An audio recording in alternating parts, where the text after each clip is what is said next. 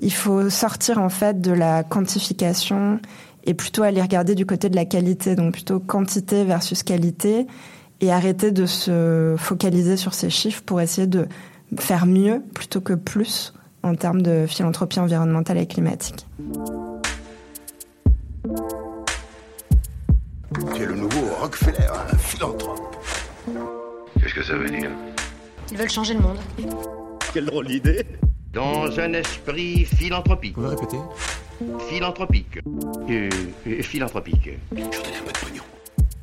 Et finalement, quand beaucoup de gens aujourd'hui me disent mais comment fais-tu pour avoir cette humanité? Eh ben, je leur réponds très simplement. Je leur dis c'est ce goût de l'amour, ce goût donc qui m'a poussé à me mettre au service euh, de la communauté, à faire le, le don, le don de, de, de soi.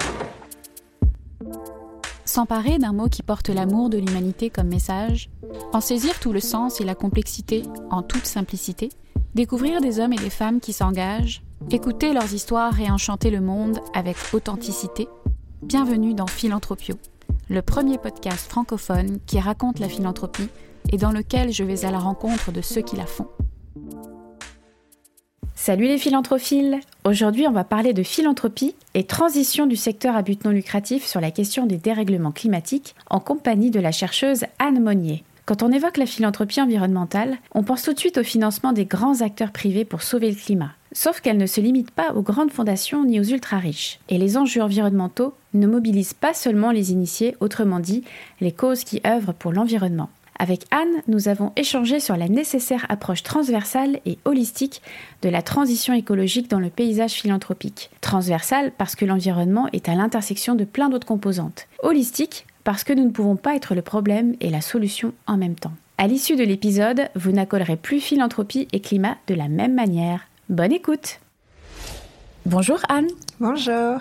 Je suis ravie de t'avoir sur le podcast pour parler de philanthropie environnementale. Euh, je suis d'autant plus ravie qu'on n'avait pas prévu d'enregistrer cet épisode en face à face, mais il se trouve que tu es à Montréal euh, en ce moment pour donner une conférence sur la mobilisation du secteur philanthropique pour le climat à l'Université du Québec à Montréal. Alors, je vais te présenter euh, à nos auditeurs. Ton parcours est digne d'une éminente chercheuse, euh, ancienne élève de l'école normale supérieure. Tu es titulaire d'un doctorat en sciences sociales obtenu à l'école des hautes études en sciences sociales. Tu es chercheuse à la chaire de philanthropie de l'ESSEC Business School, pour laquelle tu animes d'ailleurs un podcast mensuel qui s'appelle La philanthropie en question et qui vulgarise les grandes idées de travaux de recherche. Tu enseignes également à l'école d'affaires publiques de Sciences Po à Paris et tu as été chercheuse invitée dans différentes universités, dont l'université de Harvard, l'université de Columbia et l'université d'Oxford. Tes intérêts de recherche à toi portent bien sûr sur la philanthropie, mais aussi la sociologie des élites, les relations internationales, les politiques culturelles, les relations publiques-privées, l'environnement et l'engagement. Et enfin, tu as publié deux ouvrages sur la philanthropie, Nos chers amis américains, une enquête sur la philanthropie transnationale qui est parue en 2019, et Philanthrope en démocratie, paru en 2021, un livre écrit avec Sylvain Lefebvre que j'ai d'ailleurs reçu dans l'épisode 24. Anne, depuis deux ans, euh, tu travailles sur un projet de recherche sur la philanthropie environnementale et climatique. Avant que tu nous parles de ta question de recherche, est-ce que tu peux nous définir ce qu'est la philanthropie environnementale? Oui, bonjour. Euh, merci beaucoup pour l'invitation. Déjà, Charlène, je suis vraiment ravie de, de pouvoir parler avec toi de, de ces sujets. Alors, c'est un, un grand sujet, en fait, de parler de philanthropie climatique et environnementale. Et il y a vraiment un enjeu de, de définition. Alors d'abord, qu'est-ce que j'entends par philanthropie? Euh, J'entends en fait l'écosystème philanthropique, c'est-à-dire pas simplement les fondations, mais aussi les bénéficiaires, les infrastructures, donc euh, les réseaux, les experts, etc. Donc vraiment avoir une, une approche large du terme philanthropie. Et ensuite, qu'est-ce que j'entends par climatique? C'est vraiment l'une des grandes difficultés, en fait. De quoi parle-t-on quand on parle de philanthropie climatique? Alors, bien sûr, c'est la question du climat, mais ça va au-delà. Donc, philanthropie environnementale au sens plus large. Ça inclut, bien sûr, le climat, mais aussi la biodiversité, la question de l'énergie, etc.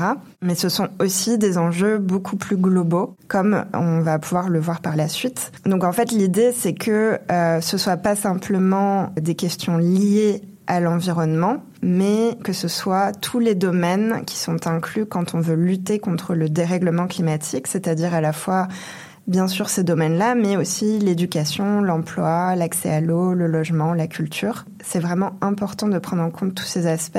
Et donc, il faut sortir d'une approche en silo des causes pour penser euh, les enjeux sociaux et environnementaux de manière systémique. Et puis, d'autre part, quand je parle de philanthropie environnementale et climatique, en fait, je vais plus loin. C'est-à-dire que je m'intéresse pas simplement au financement, mais également à la manière dont les fondations travaillent, la manière dont fonctionne, en fait, le secteur philanthropique de manière plus large.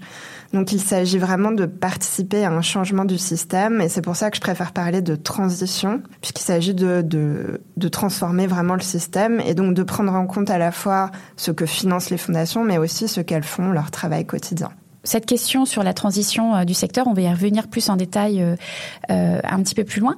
on a l'impression que la philanthropie environnementale, elle a le vent dans les voiles depuis ces dernières années seulement, parce qu'elle est très médiatisée et surtout très incarnée par des individus ultra riches qui s'emparent du débat. Je pense notamment à Jeff Bezos et à la création euh, de son fonds, le Bezos Earth Fund, qu'il a doté de 10 milliards de dollars. Euh, on peut citer aussi euh, Michael Bloomberg, qui a créé la coalition We Are Still In, en réponse à la sortie de Donald Trump de l'accord de Paris, et qui a financé le One Planet Summit en 2021, un mouvement qui a pour ambition de rassembler autour de la table des gouvernements, des acteurs économiques, des chercheurs, des ONG. Et un dernier exemple, le don historique du fondateur de Patagonia, Yvon Chouinard, l'année dernière. En réalité, la philanthropie environnementale existe depuis une trentaine d'années. Est-ce que tu peux nous expliquer comment elle a évolué au cours de ces trois dernières décennies? Oui, alors euh, là, je m'appuie un peu sur les travaux de mon collègue Edouard euh, Morena, où il explique très bien en fait euh, que la philanthropie environnementale et climatique a une histoire longue. Donc, il commence par montrer que les débuts de cette philanthropie ont commencé tout au long du XXe siècle. il y a eu une implication des fondations dans le financement de la conservation et de la préservation vraiment très tôt en fait. Il, évoque notamment le Carnegie Endowment ou la Ford Foundation. Donc vraiment, il y a une histoire longue, c'est-à-dire on peut pas vraiment considérer que c'est une philanthropie nouvelle, mais vraiment le moment qui a été charnière, c'est les années 70 où euh, des fondations traditionnelles comme la Ford Foundation ou la Rockefeller Foundation commencent vraiment à financer des programmes spéciaux sur l'environnement. Il parle aussi de quelques nouveaux venus comme la Hewlett Foundation ou la Packard Foundation. Et c'est seulement à la moitié des années 80 que euh, le rôle des fondations augmente et elle s'implique notamment dans la création du paysage climatique mondial avec euh, la participation au COP et aussi euh, au UNFCCC qui sont des éléments centraux de la, gouvernance climatique mondiale. Donc ça, c'est les années 70 et 80. Et puis ensuite, dans les années 2000, il y a une nouvelle génération de grandes fondations qui sont des fondations issues euh, de la tech et de la finance qui vont s'investir sur les questions climatiques et environnementales, on pense par exemple à la Gordon and Betty Moore Foundation ou à la Schmidt Family Foundation. Et là, ce sont surtout des grosses fondations de la Silicon Valley qui sont des, des fondations très proches de ce qu'on appelle le philanthrocapitalisme. Et enfin, il y a quelque chose de nouveau aussi qui émerge, qui est le pool funding dans les années 2000, qui sont en fait plusieurs très grosses fondations qui se mettent ensemble pour créer une fondation euh, plus importante qui vont se spécialiser sur des sujets environnementaux. On, pense notamment à la Energy Foundation créée en 1991 ou à d'autres structures telles que la European Climate Foundation, Climate Works Foundation qui ont été toutes les deux créées en 2008 ou la India Climate Collaborative or African Climate Foundation qui ont été créées en 2020. Donc voilà, c'est les grands moments, c'est vraiment les années 70-80 puis les années 2000 et aujourd'hui, je trouve qu'on est vraiment à un moment charnière avec euh, un nouveau mouvement dont on va parler. Donc si on résume la frise du temps en accéléré, on est passé d'une philanthropie très institutionnelle qui avait pour ambition de promouvoir la science du climat, euh, sur fond un peu de soft power, hein, parce que bon, il fallait tout de même préserver les intérêts des États-Unis, à une philanthropie individuelle des ultra riches qui seraient euh, les plus à même de sauver le climat sur fond de capitalisme vert, c'est-à-dire cette idée que le financement de technologies propres est compatible avec un ordre euh, économique mondial plutôt libéral. Absolument. Edouard Morena montre très bien en fait que ces, ces grandes fondations américaines ont une vision très libérale en fait de la, la crise climatique et il y a cette volonté d'être dans la lignée de la Silicon Valley, donc avec une vision très tech et très solutionniste avec du geoengineering et puis notamment le financement de la transition énergétique. Donc avec cette, cette vision néolibérale en fait de la, de la crise climatique. Et c'est assez intéressant parce que il montre qu'il y a vraiment un lien entre euh, finalement l'origine de la fortune et le, le contexte dans lequel émergent ces fondations et la manière dont elles vont penser la crise climatique. Alors si on fait le bilan, quel a été l'impact réel des fondations dans la lutte contre les changements climatiques jusqu'à présent? On cite souvent le chiffre du 2%. En fait, moins de 2% des sommes allouées par la philanthropie est consacrée à la lutte contre les changements climatiques. Euh, donc des sommes très modestes en comparaison des, euh, besoins euh, pour atteindre notre objectif ultime, qui nous font dire qu'elles ont plutôt joué un rôle d'influence oui, alors en fait, euh, c'est vrai qu'on revient souvent à cette question du 2%. On pourrait aussi évoquer le fait que cela représente, enfin le financement philanthropique pour le climat représente 0,1% du financement climatique mondial, si on inclut donc le financement des gouvernements, des entreprises, etc. Donc c'est vraiment assez petit. Euh, et Edouard Morena montre bien dans ses travaux, le, en fait, le fossé qu'il y a entre ces financements qui sont assez minoritaires et finalement la légitimité qu'elles ont au niveau global.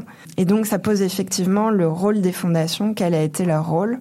Je pense que le bilan, euh, comme on le dit très souvent, est assez... Euh, voilà, assez clair et net quand on évoque les, les 2%. Surtout que quand on, regarde en détail, on voit que ces financements vont surtout à ce qu'on appelle la mitigation, donc à la, la baisse des émissions et à très peu à l'adaptation, qui est pourtant un élément absolument central.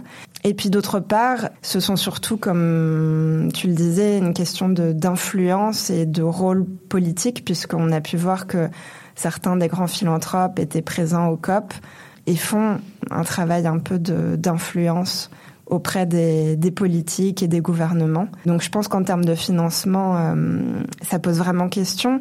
Après, comme le disait Edouard Morena aussi, il a publié un rapport avec Edge Alliance et euh, une RISD il y a un an et demi sur le, la transition juste et il évoquait que il faut sortir en fait de la quantification et plutôt aller regarder du côté de la qualité, donc plutôt quantité versus qualité et arrêter de se focaliser sur ces chiffres pour essayer de faire mieux plutôt que plus en termes de philanthropie environnementale et climatique. C'est intéressant cette question de, quantité euh, versus versus qualité parce que c'est vrai que quand on parle de philanthropie, on est constamment euh, tourné vers les chiffres. Les gens s'attendent à avoir des, résultats et puis c'est même une, démarche de nos chers philanthrocapitalistes d'avoir cette approche mesurée de l'action philanthropique.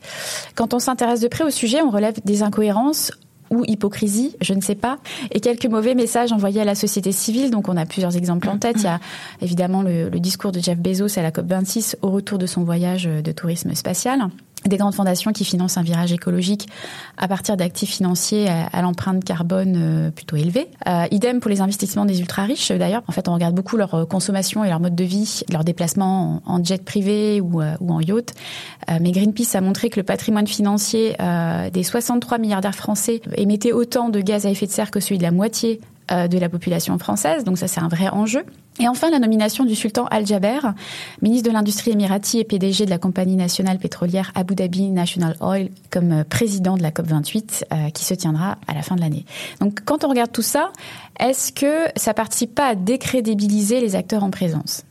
La question de la cohérence est absolument centrale puisque, euh, comme tu l'as dit, il y a des, des, philanthropes, enfin en tout cas des fondations qui vont financer des actions climatiques environnementales tout en ayant des investissements dans les énergies fossiles. Et ça pose vraiment question, surtout quand on sait l'ampleur des investissements. Je pense que l'entrée en cohérence est absolument essentielle et la question des investissements est cruciale.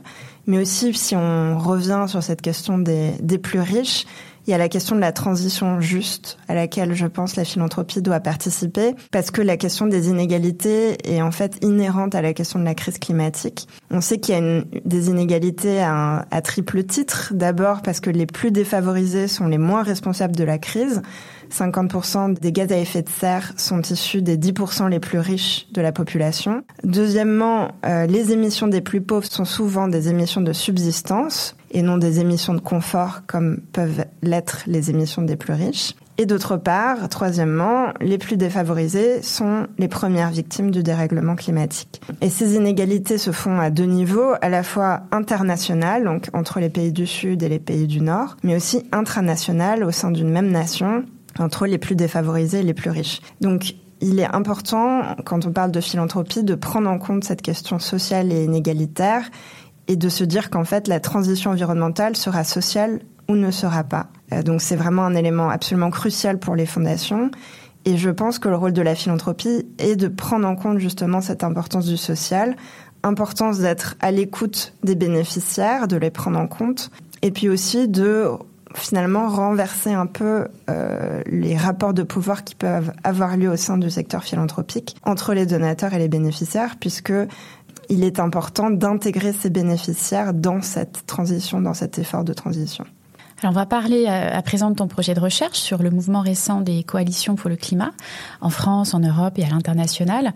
On a vu fleurir euh, depuis 2019 des coalitions nationales de fondations euh, au Royaume-Uni, en France, en Espagne, en Italie et au Canada. Est-ce que ces coalitions sont la nouvelle planche de salut du climat Parlons un petit peu de ce mouvement et de ses particularités. Alors c'est un nouveau mouvement, effectivement, comme tu l'as rappelé, qui a émergé en 2019 au Royaume-Uni où un petit groupe de fondations a décidé de créer une coalition de fondations pour le climat. Et ensuite, d'autres coalitions ont été créées, d'abord en France en 2020 et en Espagne en 2020 également.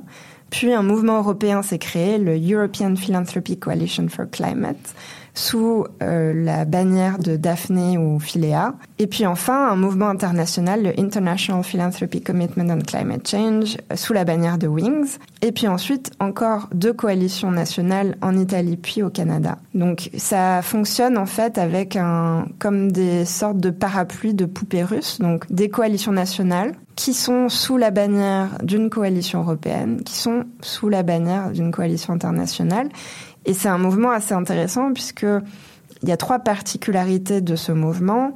Le premier, c'est mobiliser au-delà des initiés.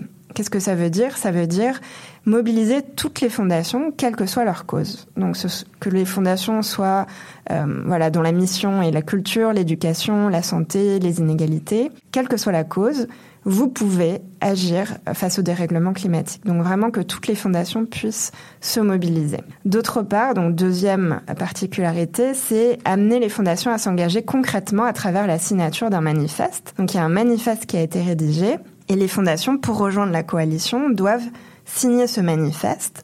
Donc il y a aujourd'hui 617 fondations qui ont signé au niveau international, dont par exemple 152 en France ou 46 au Canada. Parmi ces signataires, il y a aussi des très grosses fondations telles que la IKEA Foundation, Hewlett Foundation, Mercator Foundation, SIF ou Loudest Foundation.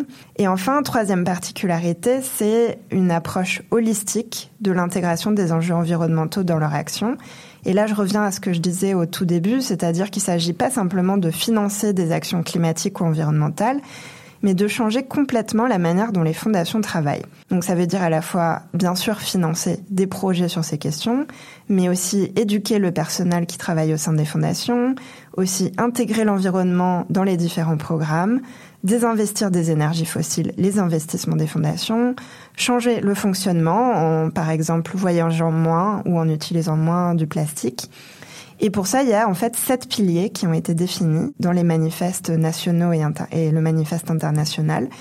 Et les fondations s'engagent sur ces sept piliers qui incluent donc à la fois l'éducation, les investissements, les opérations, etc. Donc il y a une volonté d'impliquer l'ensemble des fondations et les organismes qui œuvrent dans tous les secteurs confondus, mais il y a aussi l'idée d'intégrer la question du climat dans toutes les activités des fondations. En fait, chacun doit balayer un petit peu devant sa porte et s'assurer de ne pas participer aux problèmes ben, que qu'on cherche à résoudre finalement. Oui, absolument. En fait, c'est l'idée d'avoir une approche euh, transversale en fait de la transition et de pas simplement agir via les financements, mais vraiment de revoir complètement la manière dont le secteur fonctionne. Ok. Il n'y a pas de coalition pour l'instant sur le continent asiatique? Pour l'instant, il n'y en, a pas, mais ça ne veut pas dire qu'ils ne sont pas actifs sur ces sujets. Et je sais qu'au niveau international, il y a pas mal de mobilisation de certains pays, notamment l'Indonésie, avec euh, des fondations qui se sont euh, vraiment euh, bougées pour essayer de, de lutter contre le dérèglement climatique. Et ce jeu des poupées russes que tu décrivais tout à l'heure, est-ce que ça pose pas un petit problème de leadership quand même? Alors c'est une question qui se pose effectivement, puisque c'est assez difficile euh, de penser le leadership d'un mouvement qui est multimodal, multicouche, ou multiniveau pour le dire plus simplement. L'une des grandes questions, c'est comment articuler les différentes échelles. Et je pense que ça renvoie aussi à la manière de penser la transition au niveau international. Comment articuler le local, le national et le global tout en créant une certaine coordination. Et je pense que l'une des difficultés du mouvement, c'est justement cette coordination pour permettre aux fondations pas simplement de faire ce qui euh, ce qu'elles souhaitent faire individuellement, mais aussi de coordonner leurs efforts pour un, un effort collectif plus cohérent d'un point de vue extérieur, comme ça, on se dit qu'il y a quand même beaucoup euh, d'acteurs autour de la table et que ça peut vite virer en joyeux bordel, quoi. Oui, c'est très difficile en fait de se dire il y a énormément de, de, fondations qui pourraient être impliquées. Il y a une masse énorme de fondations dans les différents pays. Par exemple, en France, il y a plus de 7000 fondations. Pour l'instant, il y a 150 signataires en France, mais si toutes les fondations signées, ça en ferait un mouvement très complexe. Et c'est vrai qu'ensuite, je pense qu'il est important, c'est de prendre en compte la diversité de ces fondations. C'est-à-dire que non simplement elles sont nombreuses, mais elles sont aussi très diverses avec des différents points de vue. Et c'est vrai qu'il y a des approches différentes de la manière dont on doit résoudre la crise, même au sein d'une même fondation. C'est-à-dire, entre fondations, il y a déjà beaucoup de divergences, mais au sein même d'une fondation, il y a différents acteurs. Il y a à la fois le directeur, le programme manager, les membres du board, les fund managers, et toutes ces personnes n'ont pas forcément la même vision de ce qu'il faut faire, à quel rythme, avec quel degré de contrainte. Et comment s'insère ce mouvement essentiellement européen euh, dans le réseau existant des fondations américaines qui ont été pionnières sur le sujet? Oui, c'est l'une des grandes questions. Alors, euh, il y a certaines personnes qui considèrent que ce sont deux mouvements qui sont assez distincts, puisque d'un côté, les, les, fondations américaines sont des fondations très grosses, assez libérales, tandis que ce mouvement est d'abord européen, avec des fondations de tout type de taille, de tout type et de différentes tailles. Donc euh, ça va de très petites fondations à des fondations moyennes, à des fondations plus grosses. Et puis d'autre part, euh, c'est aussi des approches un peu différentes puisque les fondations américaines ont surtout une approche libérale tandis que parmi ces fondations, il y a aussi des fondations plus progressistes. Mais malgré tout, il y a une convergence, notamment il y a des très très grosses fondations qui ont signé le manifeste international, comme la Hewlett Foundation, qui fait partie de l'une des, des grosses fondations américaines, et donc une volonté aussi de créer des liens entre les plus petites fondations et les très grosses, entre les fondations américaines et les fondations européennes, et aussi peut-être l'idée de leadership aussi, d'amener ces fondations à, aider les plus petites à s'engager sur ces, sur ces sujets. Donc il y a quand même des même si c'est assez séparé. Et je pense que ce qui est intéressant justement dans l'analyse de ce, de ce mouvement, c'est que c'est un peu la face immergée de l'iceberg, c'est-à-dire qu'on parle surtout des très gros philanthropes, de Jeff Bezos, etc. Mais derrière, en fait, euh, il y a énormément de petites et moyennes fondations beaucoup moins connues qui s'investissent aussi sur ces sujets. Donc je pense que c'est intéressant de, de, regarder la philanthropie dans, dans toute sa complexité. Alors cette question de la transition du secteur vers une approche 360 euh, de la philanthropie environnementale, elle est au cœur de, ta recherche, on le disait en introduction. Quelles sont les principales découvertes et réflexions que tu peux nous partager aujourd'hui? L'une des premières réflexions, c'est l'émergence de mouvements sectoriels. C'est-à-dire que euh, moi, je regarde en fait l'objet principal de ma recherche, c'est de comprendre comment le secteur philanthropique fait sa transition à la fois collectivement en tant que secteur, mais aussi individuellement, c'est-à-dire comment les fondations comme organisation font leur transition. Et à partir de là, en fait, j'essaye de remettre ça dans un contexte plus global de la transition en comparant à d'autres initiatives similaires dans d'autres domaines, notamment par exemple en France, il y a la Convention des entreprises pour le climat euh, dans le domaine donc des entreprises ou le Finance for Tomorrow dans le domaine de la finance. Donc essayer de comprendre en quoi la transition du secteur philanthropique est différente de ce type d'initiative. Et ce que j'observe, c'est qu'il y a des modèles similaires en fait, et que la transition suit différentes étapes. Et c'est très intéressant de voir qu'il y a des étapes qui sont similaires entre ces mouvements Mais également, un élément similaire, c'est qu'il y a une difficulté à mobiliser ce qu'on appelle les non-initiés, c'est-à-dire c'est très facile de mobiliser les fondations environnementales sur ces sujets, mais des fondations qui ne sont pas sur ces sujets sont beaucoup plus difficiles à mobiliser. Et puis d'autre part, euh, ça montre aussi les limites des initiatives sectorielles, puisqu'il y a plusieurs mouvements en parallèle avec des acteurs qui font un peu la même chose sans en parler, et donc parfois une perte de temps et d'énergie, puisque les, acteurs font la même chose en parallèle. Donc ça montre aussi un peu la limite de la mobilisation de la société civile et l'importance d'incitations gouvernementales fortes et de politiques publiques. Peut-être un deuxième élément que je trouve intéressant, c'est euh, l'idée d'un changement de paradigme pour le secteur philanthropique. L'idée, c'est que la philanthropie, en tout cas le secteur, a tendance à agir en silo, c'est-à-dire que chaque fondation est centrée sur la cause ou les causes qu'elle défend.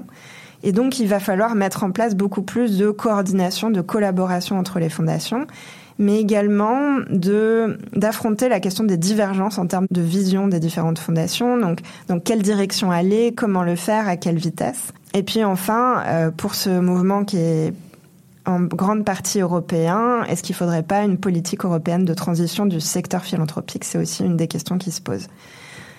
Peut-être un autre élément intéressant, c'est la question des freins à l'engagement. C'est vrai que euh, quand je regarde un peu la manière dont les fondations pensent le dérèglement climatique et pourquoi certaines fondations décident de s'engager et d'autres ne le font pas encore, euh, j'ai observé plusieurs freins et les raisons qui sont euh, mises en avant pour comme obstacle à l'engagement. Donc Certaines fondations, par exemple, considèrent que la question environnementale et climatique n'est pas leur problème ou n'est pas une priorité. Euh, donc ça, c'est l'un des, l'un des grands freins, puisqu'elles sont très souvent sur euh, des questions de pauvreté, d'inégalité, et elles ont du mal à voir l'intersection entre environnementale et sociale. Il y a aussi un grand manque de ressources, donc ressources financières, mais aussi humaines. Euh, parfois un manque de savoir ou de compétences, elles ne savent pas comment faire ou par quoi commencer. D'autre part, il y a aussi, pour la question des investissements, une peur de perdre de l'argent. Et puis d'autre part, l'un des freins, c'est aussi la difficulté à convaincre le conseil d'administration, comme certaines fondations ont pu le mettre en avant c'est toujours compliqué de convaincre le conseil d'administration, que ce soit sur les, les, questions environnementales, euh, la question du digital. Oui. je pense qu'il faut juste attendre un renouvellement du bassin et puis euh, qu'on passe à autre chose. Bah, je pense que l'une des, l'une des clés, en fait, sur cette question des membres du conseil d'administration, c'est la nouvelle génération. Et moi, je vois certaines fondations qui ont décidé de faire venir les nouvelles générations sur le conseil d'administration pour justement pousser, en ces, sujets environnementaux et climatiques. L'un des leviers, en fait, de changement, c'est aussi d'amener les nouvelles générations à, bouger et à faire bouger les plus âgés. Intéressant. Et t'as pas l'impression que c'est un petit peu un, on va dire, utopique tout ça? Parce que quand on voit la fenêtre de tir que nous avons pour agir et infléchir la courbe, hein, et tout ce travail de coordination, de coopération, de collaboration euh, euh, multicouche, comme tu le mentionnais tout à l'heure, il euh, y, a vraiment cet enjeu. Comment on, arrive à concilier finalement cette urgence de la quasi-immédiateté, hein, de devoir agir, et le temps long que nécessite la mise en place de toute cette infrastructure à l'échelle globale ben, je pense que c'est l'une des questions clés, même au-delà du secteur philanthropique, c'est une des questions clés de la transition, c'est-à-dire allier à la fois euh, l'urgence, donc la nécessité d'agir vite, et en même temps les exigences d'un débat démocratique pour impliquer la société civile, pour impliquer les différents acteurs, pour être capable d'être à l'écoute. Euh, et puis d'autre part, je pense qu'il y a un autre enjeu qui est assez central au-delà de, du débat démocratique, c'est aussi la question de la complexité. C'est-à-dire qu'on a tendance à vouloir euh, s'appuyer sur des chiffres, s'appuyer sur euh, des éléments très rapides, des solutions techniques. Euh, et on en oublie souvent la complexité. On a, une volonté de s'appuyer plutôt sur des schémas, sur des, scénarios qui simplifient en fait la complexité. Euh, et la complexité, ça demande du temps long. Donc je pense que c'est l'un des enjeux aussi, c'est d'être capable d'appréhender cette complexité. Et face à la crise climatique, il n'y a pas de solution facile. Je pense que c'est vraiment une erreur de voir les choses ainsi. Est-ce que tu penses que c'est la raison principale pour laquelle la cause climatique n'a pas tant la cote auprès des donateurs? Quand on sait que les impacts du changement climatique peuvent réduire à néant complètement le travail du secteur philanthropique euh, dans son ensemble, que ce soit en matière d'équité, en matière de santé, en matière de lutte contre la pauvreté, ça devrait être euh, la cause numéro un. Oui, alors je pense que l'un des gros problèmes, c'est que beaucoup de fondations voient encore l'environnement et le climat comme une cause parmi d'autres. C'est-à-dire, il y a le climat, l'environnement, puis il y a la pauvreté, il y a l'éducation. Alors que pas du tout, en fait. Et moi, c'est vraiment ce que je, je vois dans mon projet, la manière dont moi je l'envisage, c'est que il faut penser que la crise climatique concerne absolument tout le monde et qu'on n'est pas simplement entre, en train de financer une cause, mais en train de permettre à un secteur de faire sa transition et que donc cela concerne absolument toutes les personnes qui travaillent dans le secteur philanthropique. Et je pense que cette transversalité, cette vision systémique n'est pas encore complètement intégrée euh, par les acteurs euh, philanthropiques. Et puis d'autre part, je pense qu'il y a aussi un manque de euh, compétences, c'est-à-dire une difficulté à comment intégrer cette question dans leur stratégie. Donc comment parvenir à intégrer les enjeux environnementaux dans la stratégie de manière holistique de la Fondation?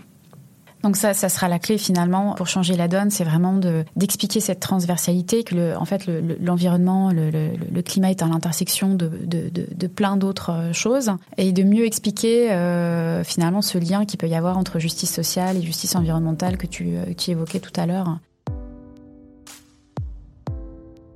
Quel rôle respectif doivent jouer, selon toi, la philanthropie, les élites et l'État dans la lutte contre le changement climatique? En gros, si on devait résumer un petit peu euh, tout ce qu'on s'est dit, quelles seraient les responsabilités partagées pour qu'on arrive à atteindre notre objectif?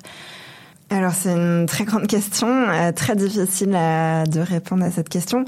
Peut-être mettre en avant euh, les particularités de la de la philanthropie, c'est-à-dire que les fondations mettent en avant souvent le fait qu'elles ont plus de flexibilité, plus de liberté.